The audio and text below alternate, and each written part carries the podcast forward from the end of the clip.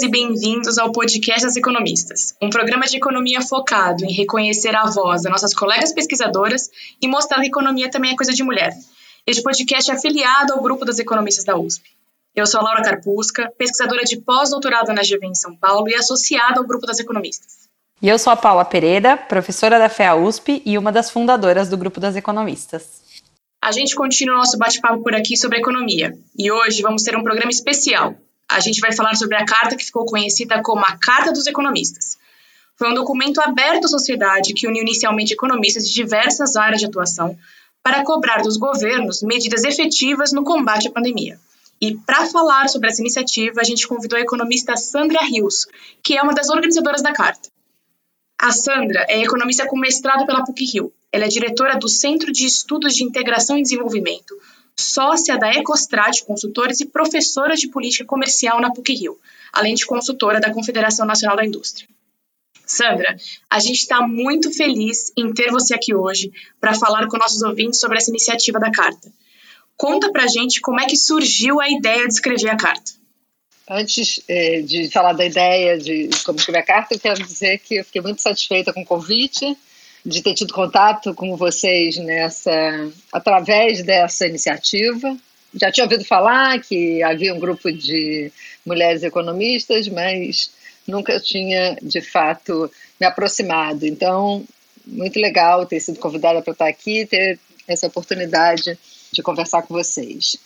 É, essa ideia surgiu no grupo de WhatsApp dos economistas, né, um grupo que já tem, já está formado há uns quatro, cinco anos, começou lá com os economistas cearenses, é, e depois foi se espalhando e hoje em dia tem mais de 200 membros. Em 2018, no período pré-eleitoral, esse grupo se reuniu para fazer um documento com propostas de política econômica para apresentar aos candidatos à presidência da República. E aquela iniciativa foi bastante interessante, permitiu um debate muito amplo e ao mesmo tempo profundo entre os membros da, do grupo sobre os vários campos da economia. E aí, no período assim, mais recente, nos últimos dois meses, digamos, se intensificou a angústia, a ansiedade dos membros do grupo com os rumos que a pandemia e as políticas públicas ou a ausência de políticas públicas estavam tomando e a relação entre essas questões e o desempenho da economia em si. E aí alguém sugeriu, se não, não era chegado o momento da gente tentar escrever um manifesto, um documento, já que estavam circulando também manifestos de diferentes categorias profissionais, e, enfim, talvez os, os economistas não devessem se omitir. E aí alguns hesitaram, mas acharam que vale a pena tentar começar a fazer o rascunho para ver o que acontecia. E sugeriram que o Cláudio Fristac fosse o coordenador. E aí o Cláudio pediu sugestões, falou, bom, mas eu preciso de ter algumas ideias sobre como é que a gente vai escrever essa carta. Bom, e aí quem foi dando ideias foi sendo convidado a ingressar no grupo de redatores. E foi assim que eu entrei no grupo porque eu dei lá algumas sugestões sobre critérios né, que deveriam ser seguidos na elaboração da carta. A minha principal preocupação com a carta era que ela refletisse o que nós somos, a nossa origem, que é um grupo de economistas. Portanto, devia ser uma carta de economistas e não uma carta em que tivesse pretensões de fazer recomendações de epidemiologistas ou típicas de outras categorias. Né. A carta surgiu assim, a gente levou duas semanas para escrever, justamente porque a preocupação era que a carta contivesse muitos números, né, muitos dados, análise de impacto, e, enfim, tivesse a cara de uma carta de economistas. E aí passaram-se duas semanas entre a nossa primeira conversa, em que a gente estabeleceu um roteiro, e o dia que a gente achou que a carta já estava em condições de ser submetida ao grupo e para receber críticas. Então foi assim, é, uma coisa que nos surpreendeu também depois foi o grau de adesão à carta, né, depois que a carta é, se tornou pública. E, enfim, tem sido uma experiência muito curiosa, porque a nossa impressão agora é que a carta ganhou vida própria. E quando a gente lê no jornal algumas análises de colunistas, a gente fica até surpreso, pensando como é que as pessoas interpretam a motivação da carta. Né? A motivação da carta, na verdade, era mostrar a preocupação com os rumos dessa da política, da, né, da política de combate à pandemia, mas principalmente atacar a questão, a ideia que vinha sendo é, difundida de que há um trade-off entre recuperação da economia e preservação da vida, né? entre, ou entre preservação da vida e preservação do, do poder aquisitivo do, do sustento da população mais pobre. Perfeito. A gente, inclusive, vai, vai falar sobre esse falso dilema em breve, mas antes a gente queria perguntar para você se você poderia explicitar quais são os principais pontos da carta para os nossos ouvintes, para as nossas ouvintes que ainda não tiveram oportunidade de conhecer o documento. Olha, a gente tinha, é, talvez, assim, alguns objetivos principais em termos de diagnóstico, né, em, em apresentar o nosso diagnóstico da situação. E em relação a isso, talvez duas ou três principais pontos. Em primeiro lugar, deixar claro que esse trade-off, esse, esse dilema entre salvar vidas e recuperar a economia não existe, né? porque é impossível recuperar a economia enquanto a pandemia não tiver sido domada né? e as perspectivas de continuar se desenvolvendo tenham sido mitigadas. Então, esse era talvez o principal ponto que a gente queria deixar claro. Né? A economia só vai voltar a crescer quando a pandemia tiver sido controlada. E, em segundo lugar, que não é um problema de falta de recursos públicos, né? porque o que se gastou durante o ano de 2020 com medidas que se mostraram ineficazes ou insuficientes ou eventualmente mal desenhadas é incomparável aos custos necessários para vacinar, dotar, oferecer máscaras eh, de boa qualidade para as pessoas mais pobres, mais vulneráveis, e para oferecer um auxílio emergencial, um novo auxílio emergencial durante um período de, de transição novo que a gente vai ter que enfrentar de qualquer jeito, até que seja possível ter um, um índice de vacinação que nos permita observar uma redução da curva de contágio. Isso do ponto de vista do diagnóstico. Além do diagnóstico, a gente tinha firme intenção de apresentar uma agenda, uma agenda mínima, uma agenda que fosse inescapável, que a gente considera inescapável, uma agenda composta de medidas absolutamente execuíveis. Então, essa é a composição, e nós não estamos propondo né, nessa agenda nenhuma medida muito revolucionária. Nós estamos chamando a atenção para a necessidade de acelerar o ritmo da vacinação, de incentivar o uso de máscaras, tanto com distribuição gratuita quanto com uma campanha de orientação educativa sobre como usar e por que usar máscara, chamar a atenção para a inevitabilidade da implementação de medidas de distanciamento social, e a gente reconhece que isso deve ser feito preferencialmente a nível de autoridades locais ou regionais, porque as características geográficas e econômicas importam para isso mas que no estágio em que a pandemia se encontra no Brasil, é impossível adotar essas medidas é, no nível local, regional, sem alguma coordenação nacional. Né? Então, é, coordenação nacional é fundamental. E para isso, então, a gente propõe a criação de um mecanismo de coordenação nacional mais amplo. Uma medida que a gente chama atenção, que a gente destaca no tema do distanciamento social, é o olhar sobre as escolas. Na nossa avaliação, as iniciativas de distanciamento social e de lockdown do ano passado no Brasil deixaram as escolas fechadas por tempo excessivo e nos chamou a atenção a falta de prioridade dada a questão da educação, a questão das escolas. Acho que particularmente para esse grupo é importante dizer que a gente registrou na carta que as crianças jovens e crianças mais vulneráveis são os mais afetados pelo fechamento de escolas e que as mulheres mães de classe social mais baixa também estão no grupo dos mais afetados negativamente e, portanto, é preciso ter um olhar especial sobre as escolas. Legal, Sandra, com certeza. Uma das coisas que você falou aqui já diversas vezes e que a gente queria entrar um pouquinho mais em detalhes é esse falso dilema, né, entre salvar as vidas e, e garantir o sustento da população vulnerável, como vocês escreveram na carta. Se você puder contar um pouquinho para os nossos ouvintes, né, por que, que esse é, o, é, considerado um falso dilema, né, e que pontos vocês trazem na carta que demonstram isso? Olha, é, é um falso dilema pelo próprio fato de que é, há um instinto de preservação da vida dos consumidores, as pessoas percebem a situação se deteriorando, os conhecidos próximos falecendo, perdendo, perdendo a vida, e portanto elas também se retraem. Se retraem em termos de consumo, se retraem em termos de, de exposição, então não é possível imaginar que a, a vida possa voltar ao normal enquanto há um número elevado de pessoas contaminadas e, e de óbitos. A experiência internacional mostrou que é, os países que tiveram pior desempenho econômico foram também os países que tiveram número maior de óbito.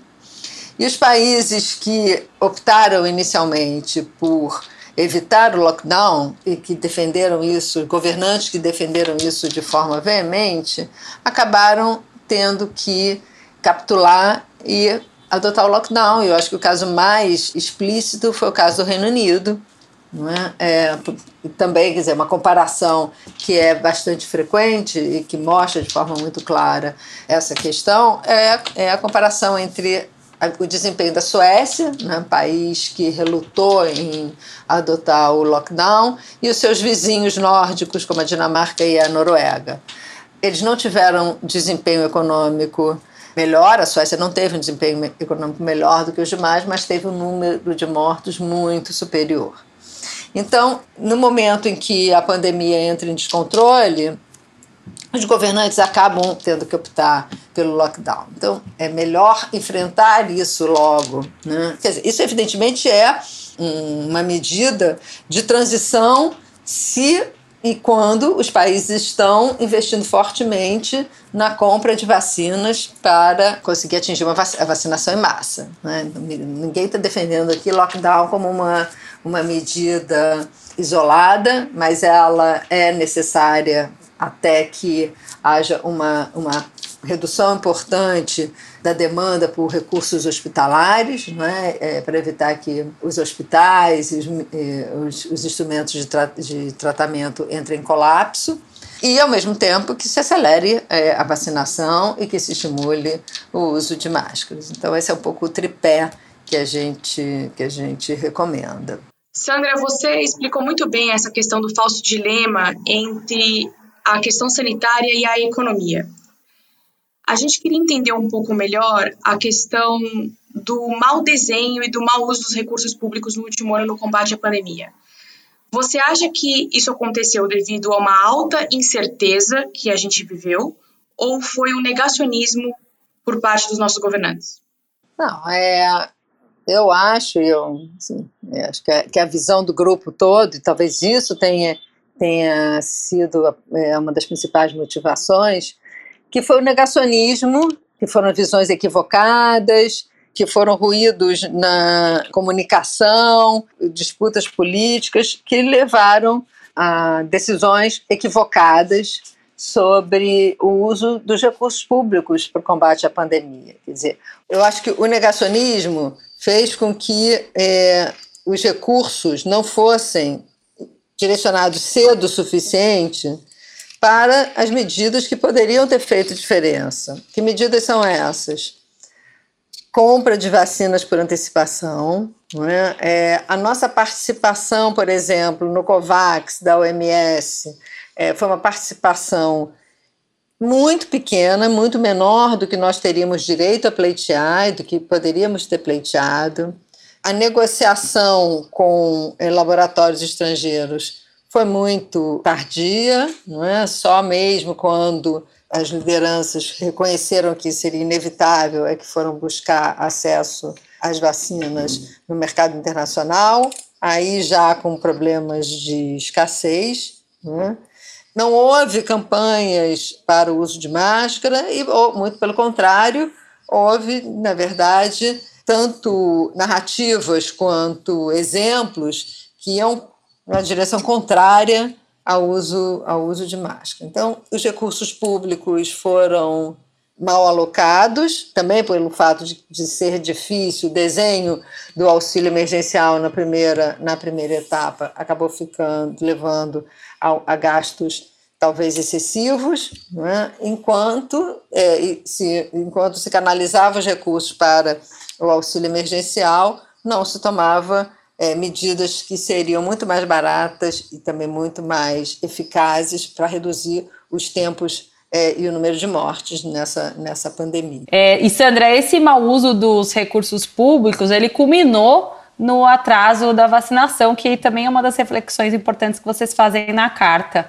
É, queria saber um pouquinho qual a sua avaliação sobre as iniciativas do Instituto Butantan e da Fiocruz, é, principalmente com a perspectiva de que a gente vai conviver com o vírus aí num longo prazo. O Brasil tem digamos, condições de produção, justamente por esses dois institutos, é, bastante, enfim, bastante robustas, né? E sim, é, para um país do tamanho do Brasil, pelo fato de que possivelmente a gente vai é, conviver com esse vírus muito tempo, é importante contar com a produção desses dois institutos, que são, na verdade, os recursos que a gente tem à disposição no curto prazo. O que eu acho é que a gente não deveria ter apostado todas as fichas nisso. Até porque, embora a gente tenha a condição de produzir a vacina, a gente precisa de importar os insumos farmacêuticos, o, o acordo da Fiocruz com a AstraZeneca, né, o, em Oxford, é, é um acordo que ainda tem problemas, não é? é? e que só permitirá o início da, da fabricação do, da produção do IFA aqui no, no Brasil é, nos próximos meses. Então, eu, não, eu acho Sim, sim, é importante. Acho que a gente deveria ter usado, está usando os dois institutos para a produção é, aqui no Brasil. Eu acho que isso está correto, mas eu acho que isso é, não invalida o fato de que a gente deveria ter buscado uma, uma garantia em termos de, de maior diversidade né, de iniciativas com o exterior e deveria ter buscado negociar com um número maior de laboratórios logo no primeiro momento. Um país das dimensões do Brasil não pode ficar, é, correr riscos de forma tão concentrada como a gente acabou correndo. Sandra, quem está interessado em participar dessa iniciativa, que é a favor da vacina, do uso de máscara, de algum auxílio que possa sustentar esse período difícil, das repercussões econômicas vindas dessa crise sanitária, pode assinar a carta? Pode. A carta foi uma iniciativa, como eu falei, daquele grupo de economistas no WhatsApp, mas é, já no, no primeiro momento a gente percebeu que havia demanda para extrapolar esse, esse grupo e a gente deixou, então, a carta aberta à participação, é, e não apenas de economistas, para não, não, não fechar a carta numa, não encerrar a carta na nossa profissão e está aberto a pessoas que tenham convergência de, de visões com a carta, que se sintam representadas pela carta. Então, continuamos recebendo assinaturas, adesões. Infelizmente, é, nós tivemos que fechar o link para o, o, o Google Drive para receber adesões online, porque houve é, uma série de assinaturas fakes e problemas com, com esse link, mas é, qualquer pessoa pode mandar, qualquer pessoa interessada pode entrar em contato com vocês ou diretamente comigo, e, e nós estamos incluindo os nomes manualmente na lista de adesões. Legal, Sandra. Até é, toda essa repercussão que teve a carta na mídia, né, se reflete nessa repercussão até negativa das assinaturas falsas. Mas é, a gente queria agora, para finalizar o podcast, que você falasse um pouco sobre o, como você acredita que essa carta está influenciando o debate atual de políticas públicas no Brasil. Ah, essa carta, isso foi uma surpresa para gente. A carta extrapolou em muito é, a nossa expectativa é, inicial em termos de impacto mesmo, né, é, que a carta poderia ter no debate de políticas públicas. A gente vê, e certamente isso só foi possível porque é, a carta ganhou densidade na medida que foi recebendo adesões de espectros variados da, é, da, do campo ideológico e também em termos de peso econômico. E me parece que esse maior engajamento do Congresso na discussão no período recente, a maior pressão sobre o executivo, é, e até mesmo a gente vê, vê que a carta deu um certo respaldo para medidas de distanciamento social que alguns prefeitos e governadores estão adotando. É, então, sim, é, acho que a carta, de alguma maneira, a carta foi ao encontro de uma demanda é, da sociedade, de diversos segmentos da sociedade, por alguma ação né, que contribuísse para dar uma mexida nesse, nesse cenário, que contribuísse para alertar os diversos níveis de governo né, e as diversas instâncias institucionais, Congresso, Judiciário e Executivo, para a necessidade de promover mudanças. A carta foi enviada ao presidente do Congresso, ao presidente da Câmara, é, foi enviado ao presidente do Supremo, é, ao ministro da Economia, e depois a gente buscou dar uma, uma divulgação mais, mais abrangente também. Então, eu acho que sim, que para nossa alegria e, de certa maneira, surpresa, a gente, a carta está tendo é, impacto, sim, no debate político. É, muito obrigada, Sandra. A gente vai deixar o link da carta aqui para os nossos ouvintes e a gente convida todos né, para conhecer o conteúdo dessa carta, que foi, foi escrita de uma forma bastante minuciosa e com bastante evidência, e convidamos todos a, a assinarem aqui. E novamente, muito obrigada por vir aqui. É, esclarecer um pouco mais sobre essa iniciativa é, tão importante e contar um pouquinho mais para os nossos ouvintes como é que foi essa elaboração. Obrigada, Sandra. Sei pelo convite e até a próxima. E a gente fica por aqui. O podcast das economistas continua em alguns dias. Assina nosso feed para você saber quando a gente vai subir mais um episódio. O podcast das economistas é uma produção afiliada do grupo As Economistas da USP. A Laura Carpusca e a Paula Pereira são as coordenadoras do podcast e os demais membros do Comitê das Economistas são a Fabiana Rocha e a Maria Dolores Dias. Nosso produtor de som é o Fernando Iani, a nossa cantora é a Flávia Albano e trompetista Alan Marques, nossa designer é a Tata Amato. Nossa entrevistada de hoje foi a Sandra Rios. Muito obrigada e até o próximo podcast das economistas. Assina nosso feed.